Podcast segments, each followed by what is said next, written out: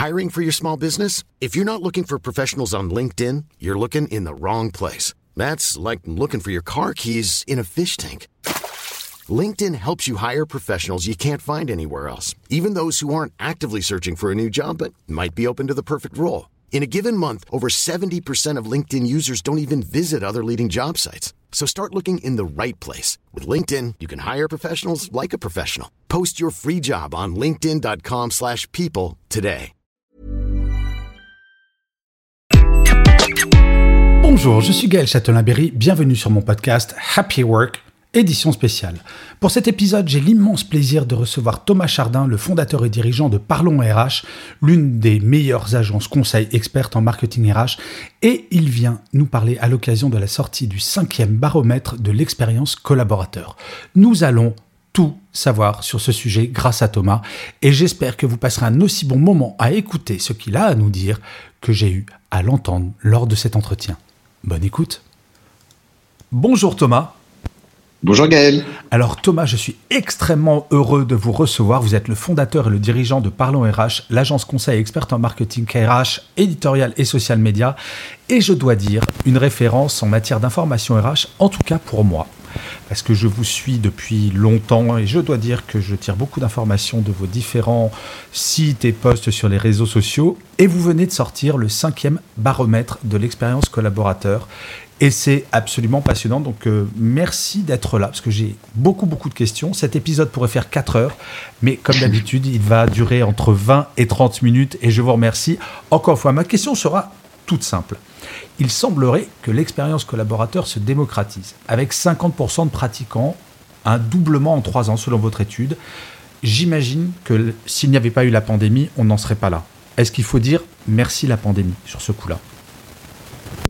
Euh, alors, merci d'abord pour cette introduction. Je suis très euh, flatté. C'est effectivement par RH, il y a un travail d'équipe. Est-ce qu'il faut dire merci à la pandémie?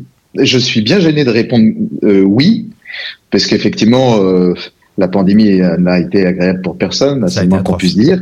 On est bien d'accord. Exactement. Voilà. Donc, c'est difficile de, de s'enthousiasmer de cela. Mais si au moins on peut dire qu'elle a servi à quelque chose, c'est bien ça, à, à, une nécessité, à une obligation de se soucier plus des collaborateurs, de presque de l'ingérence dans leur sphère euh, privée, euh, personnelle, presque intime. Et donc effectivement, la, la, la pandémie a permis une prise de conscience euh, sur la nécessité de, de déployer ou de se préoccuper plus de l'expérience collaborateur. Alors, juste avant la pandémie, il y avait quand même aussi une dynamique qui était notable sur l'expérience collaborateur. Donc, euh, elle n'a fait que confirmer la tendance très soutenue de déploiement de pratiques d'expérience collaborateur.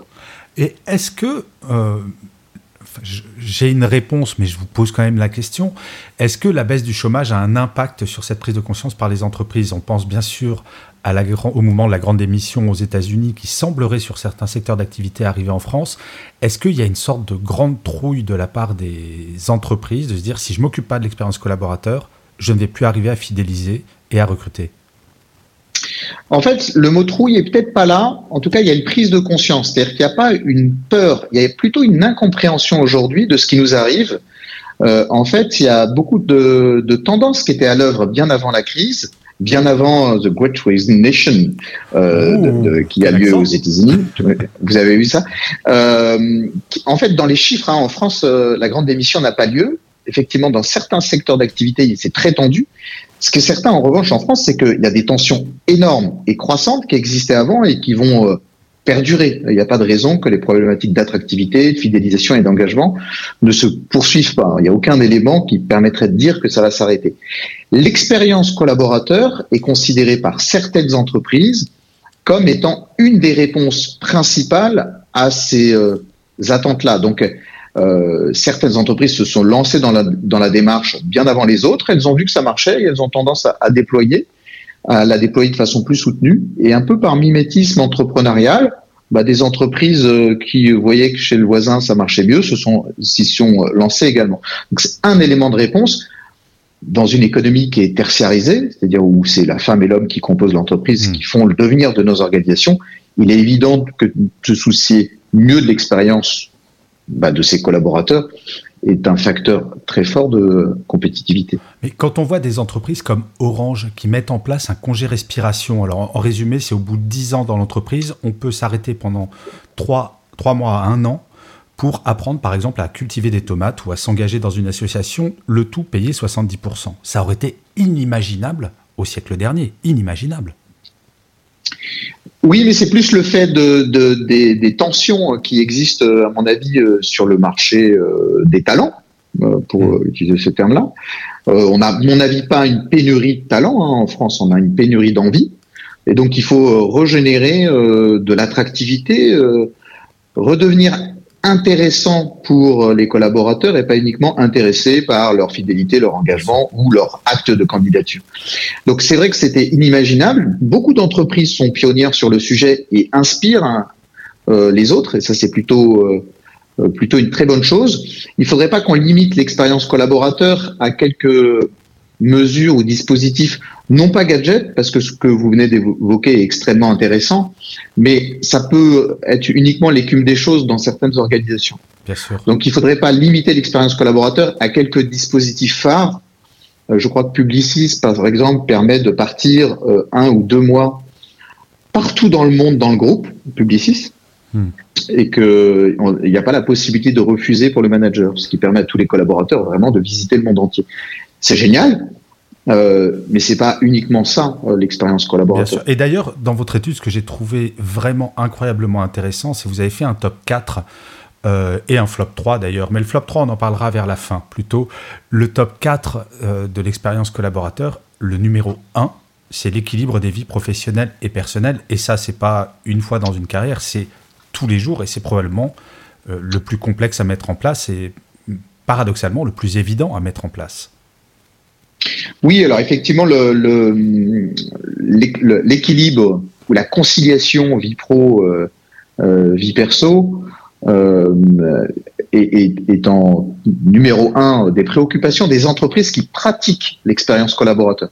Dans notre baromètre, on fait effectivement toutes les questions sont euh, évalués sous l'aune de est-ce que vous êtes pratiquant ou pas de l'expérience collaborateur euh, et donc est-ce que il y a des effets de causalité ou de corrélation entre le fait de se soucier des collaborateurs, entre le fait de se soucier par exemple de la vie pro, vie perso, euh, est-ce que c'est en lien avec l'expérience collaborateur? Puis on a même mesuré, euh, je dirais le, le, degré de maturité des pratiques RH en fonction de est-ce qu'on est réfractaire ou est-ce qu'on est pionnier? Mmh. Vous citiez Orange, on va positionner Orange plutôt dans les pionniers sur le sujet.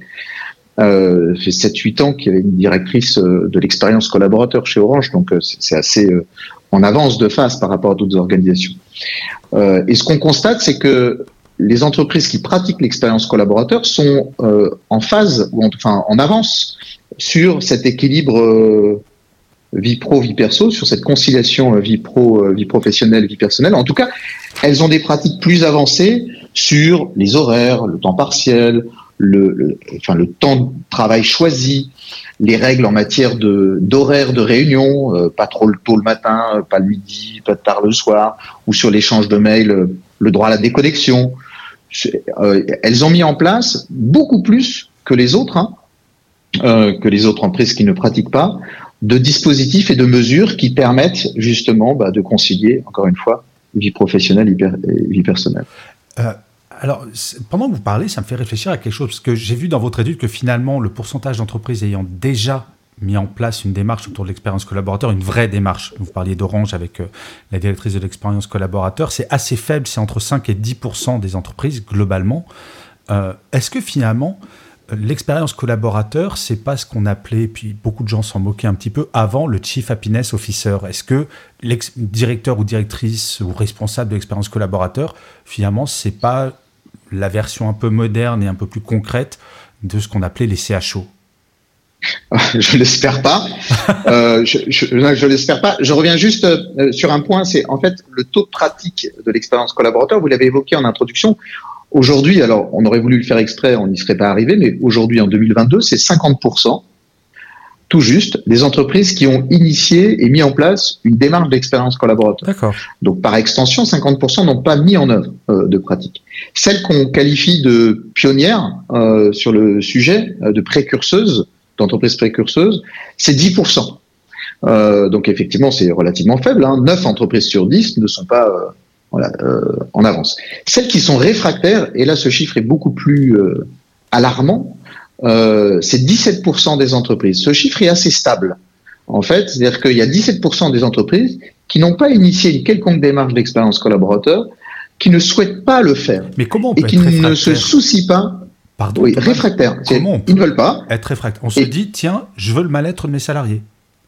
Alors c'est pas le mal-être, c'est je ne me soucie, je considère pas l'écoute des collaborateurs et ce qu'ils vivent comme étant un levier, comme étant un élément euh, déterminant, mais, mais comme un élément tout court de euh, ma politique RH, de ma politique managériale Wow. et du développement de mon entreprise. Dans des grandes Je entreprises également? Dans des grandes entreprises également, il y a et le portrait robot est très compliqué à faire parce que il n'y a pas de comment dire, c'est pas un facteur de taille, c'est pas un facteur de zone géographique, ce n'est pas un facteur de secteur d'activité qui permet de déterminer quel est le réfractaire ou quel est le précurseur.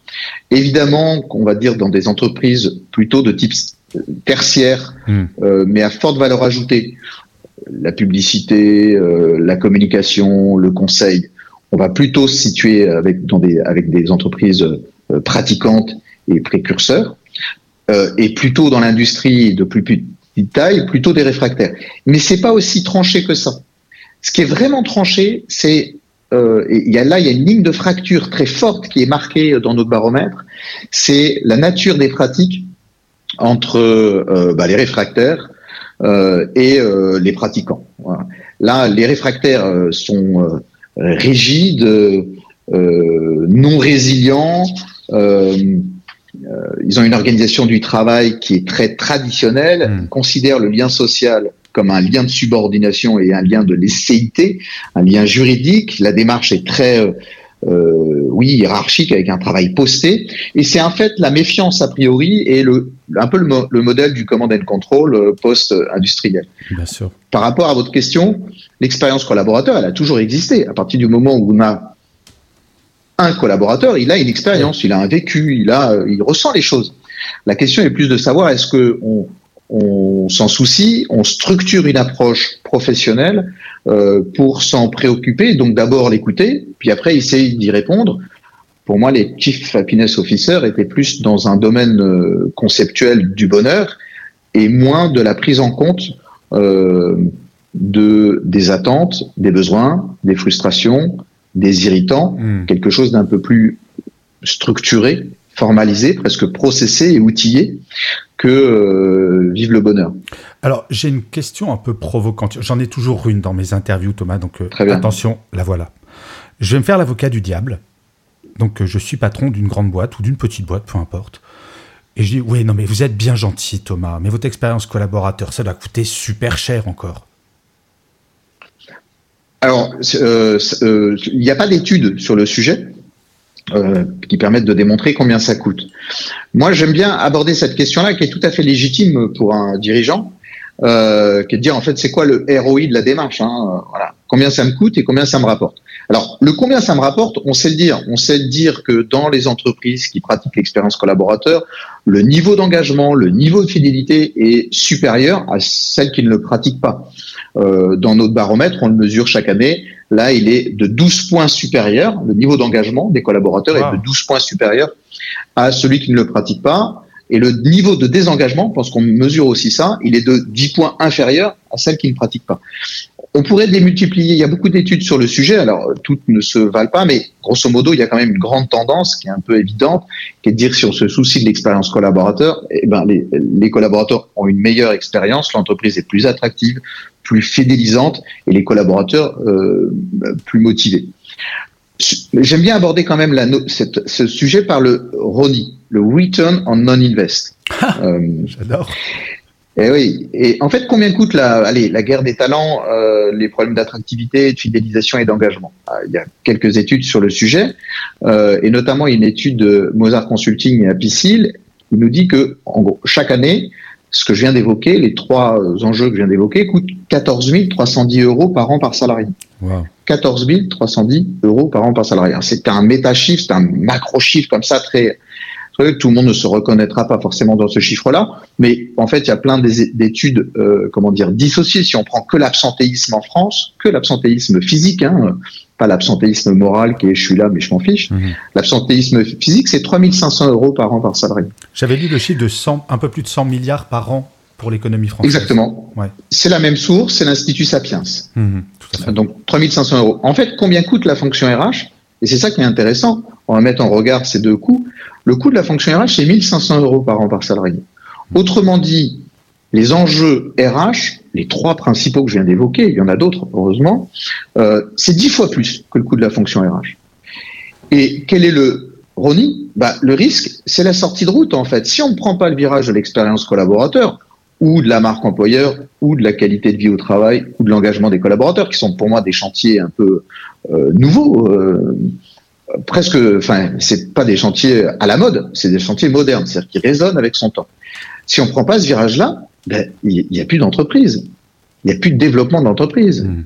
C'est juste impossible dans une économie tertiarisée, végétalisée, de pas se soucier ce qui fait euh, son actif principal, son moteur de compétitivité, les femmes et les, hommes. en fait, c'est l'envie des hommes et des femmes qui composent l'entreprise euh, qui, qui, qui, était le levier principal de compétitivité. On l'a bien vu pendant la crise. Il y avait des entreprises dans lesquelles les salariés étaient engagés, d'autres non. Il y avait des, des, entreprises dans lesquelles il y avait des prises d'initiative très fortes, euh, une capacité d'adaptation, une résilience. Hein. Ça, on, on, le voit bien dans notre baromètre que les précurseurs, ils sont agiles, résilients, ils ont une organisation du travail qui s'adapte assez facilement. Ils considèrent le gain de collaboration comme un lien social. Ils ont une dynamique collaborative très soutenue. Ils ont une forme de flexibilité horaire. Et au final, bah, ils génèrent de la confiance, mais parce qu'ils ont confiance a priori. Et ils sont plutôt à promouvoir l'autonomie et la responsabilité. Et ça, ça leur donne un niveau d'engagement euh, collaborateur et une attractivité euh, plus forte.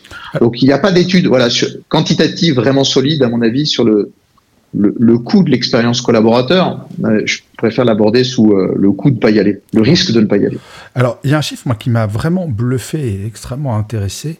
C'est vous dites que les, les entreprises pratiquantes confirmées, alors ça me fait rire, pratiquants confirmés, donc les entreprises convaincues par l'importance de l'expérience collaborateur forment trois fois plus souvent leurs collaborateurs au travail hybride. Est-ce que la formation, au final, et notamment des managers de proximité, c'est la clé? Alors, je crois évidemment que dans l'expérience collaborateur, euh, il faut euh, le, rôle, le, manager, euh, le management a un rôle déterminant, mais mais pas que sur l'expérience collaborateur. En fait, c'est le manager qui est le véritable RH de tout ça. La fonction RH, une fonction transitive, indirecte par nature. Ceux qui forment, qui accueillent, qui intègrent, qui communiquent, qui rémunèrent, c'est bien les managers. Donc ce sont les RH de fait. Mmh. Euh, c'est à eux de faire vivre euh, l'expérience collaborateur, la marque employeur, la dynamique collaborative, euh, la communication. C'est à eux de donner du sens et aussi à faire preuve de bon sens au quotidien. Sans les managers, je crois que l'entreprise, moi je crois beaucoup au rôle du management, et, et c'est eux qui doivent faire une entreprise libérante et pas forcément une entreprise libérée où on coupe euh, cette strate de management qui a un rôle très fort de dérégulation et de, pédagogie. La formation, c'est aussi cette capacité d'adaptation. Et ça, les entreprises pratiquantes, euh, comme vous dites, convaincues, euh, en fait, elles ont cherché à s'adapter très rapidement au travers de cette dynamique de développement des compétences, notamment des managers, mais aussi des salariés d'ailleurs. Hein. aussi, des salariés ont été formés au travail à distance ce qui est assez notable. Donc, euh, euh, il y a aussi une expérience manager qu'il faut prendre en considération. On parle souvent d'expérience collaborateur, mais n'oublions pas l'expérience manager. Euh, on a une tendance à déverser beaucoup de responsabilités, un peu comme je viens de le faire sur le manager, mais il faut énormément les accompagner. Euh, et eux-mêmes doivent avoir une forme de d'expérience euh, satisfaisante pour que eux-mêmes soient engagés euh, à développer l'engagement. En fait, l'expérience collaborateur, c'est par effet domino. Hmm. C'est-à-dire qu'il y, y, a quand même tout un tas de, euh, populations qui doivent avoir une expérience, euh, une bonne expérience. C'est un peu l'éthique de la, de la réciprocité. Euh, fais à l'autre ce que tu as envie qu'il te fasse. Donc si voilà, si on n'est pas bien dans ses baskets, je parle du manager ou de l'équipe RH, il est certain qu'on va pas diffuser, faire infuser dans l'organisation les bonnes pratiques. Donc, Mais il y a quelque c'est vraiment une approche qui doit être Comment, pardon? Non, je disais, il y a quelque chose qui m'a toujours surpris, c'est quand j'écris des articles ou je fais des conférences à destination des managers, souvent, les managers ne se considèrent plus comme des managers. Je m'explique, c'est, euh, j'étais, je me rappelle d'une conférence que j'avais faite il y a quelques semaines où je demande qui est manager dans cette salle. Tout le monde lève la main. C'était euh, en gros les 200 cadres dirigeants d'un grand groupe. Qui est manager? Personne ne lève la main. C'est-à-dire que l'un efface l'autre, alors que le manager, bah, c'est un manager comme un autre dans 99,99% des cas. Effectivement, l'expérience manager est aussi une expérience collaborateur. Il ne faut pas qu'ils s'excluent de ça. ils ont un rôle effectivement moteur. Et je dis souvent, très souvent, qu'un escalier, ça se nettoie par le haut. Et déjà, si les comités exécutifs avaient eux-mêmes une expérience collaborateur, ce serait peut-être pas mal. L'escalier se nettoie effectivement par le haut et il se euh, construit par le bas et se monte marche par marche. Oh, c'est euh, se construit. Euh, voilà, donc il se construit par le bas avec avec les collaborateurs. et marche par marche, il y a une progressivité dans la démarche d'expérience collaborateur. C'est une approche comme vous venez de l'évoquer, c'est une approche systémique qui concerne tout le monde et un peu toutes les pratiques, mais c'est aussi une approche holistique. Et je, effectivement, les, les managers sont souvent se, ne voient souvent qu'une seule facette hmm. euh, de leur euh, de leur rôle. ils sont euh, managers, mais ils sont aussi euh, managers. Et puis on pourrait, ils sont aussi citoyens. ils sont aussi parents, enfants, etc. Et je dis ça parce que il faut les aborder l'expérience collaborateur va, on parlait de conciliation vie pro, vie perso, il y a aussi euh, l'ensemble de ces facettes-là de plus en plus à prendre en considération. On n'a pas des émotions spécifiques euh, à l'entreprise. En fait, voilà, quand on sort de l'entreprise, euh, on, quand on arrive chez soi, euh, enfin ça se trouve on y est déjà d'ailleurs en télétravail, euh, on ne pose pas ces problèmes à la porte de, de, soit de l'entreprise, soit de soit de son domicile. Et donc c'est d'essayer aussi d'appréhender cette cette complexité là de plus en plus, qui est la complexité du monde moderne. Ouais. Alors l'avant-dernière question, Thomas, c'est un peu plus léger.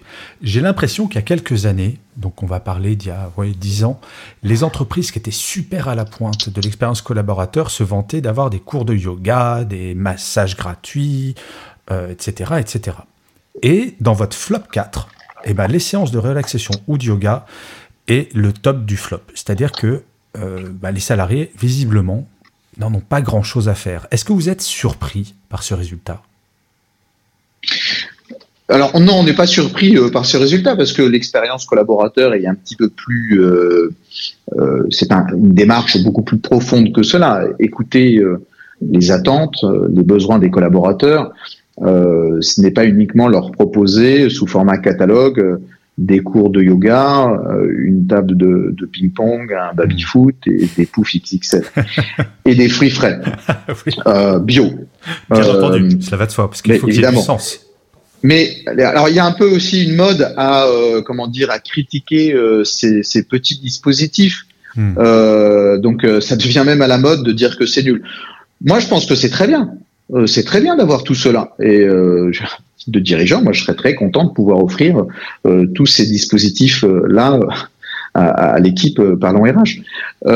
mais bon, c'est un peu l'écume des choses. Il faudrait pas que la face immergée de l'iceberg en occulte la face immergée et le plus important est quand même la qualité du travail et la qualité des conditions de travail euh, et la presque la partie la, culture, les pratiques et les outils que l'on déploie pour se soucier de l'expérience collaborateur. Hmm.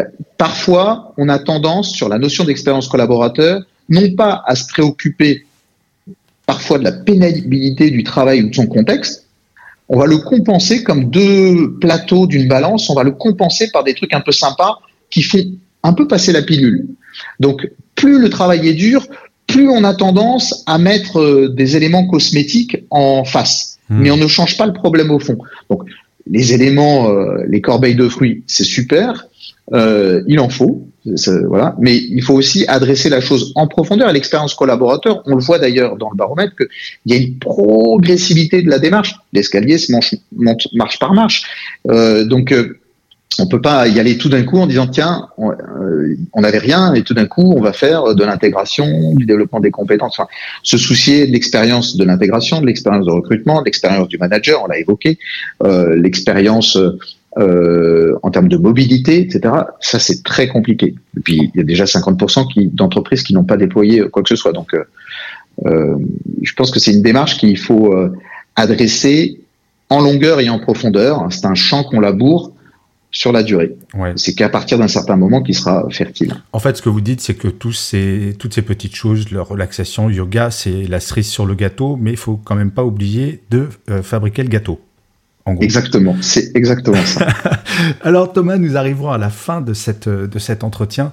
Comme d'habitude, je vais vous poser une question sur euh, votre citation ou votre mantra préféré. Est-ce que vous avez un mantra ou une citation que vous répétez de temps en temps qui vous fait du bien ou qui vous motive? Euh, Alors, il y a une citation euh, qui est en breton, qui, qui je vais essayer de le faire, c'est Indianov Arakashanoun. À vos souhaits. C'est oui, voilà, c'est normal. Donc c'est l'inconnu me dévore. L'inconnu me dévore, c'est juste, en fait, c'est euh, comment être audacieux, tirer parti, profit du risque, essayer euh, d'être curieux de tout en acceptant euh, l'échec comme une étape de la réussite. Bah, c'est formidable pour finir cet entretien. Thomas, je vous remercie mille fois pour le temps que vous m'avez accordé. Euh, je mettrai le lien vers euh, l'étude que vous avez publiée, donc le, le dernier baromètre de l'expérience collaborateur, le lien pour aller sur votre site web et pour voir l'exhaustivité de cette étude qui est très très très complète. Et en parler en une demi-heure, c'est un défi. Donc j'espère que ça aura donné envie à beaucoup d'auditeurs d'aller lire plus en détail. Mille merci Thomas, je vous souhaite une excellente continuation. Merci beaucoup Gaël et à très bientôt.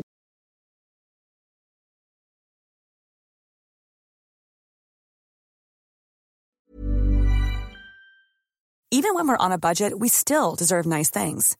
Quince is a place to scoop up stunning high-end goods for 50 to 80% less than similar brands. They have buttery soft cashmere sweaters starting at $50, luxurious Italian leather bags, and so much more. Plus, Quince only works with factories that use safe, ethical, and responsible manufacturing. Get the high-end goods you'll love without the high price tag with Quince. Go to quince.com/style for free shipping and 365-day returns.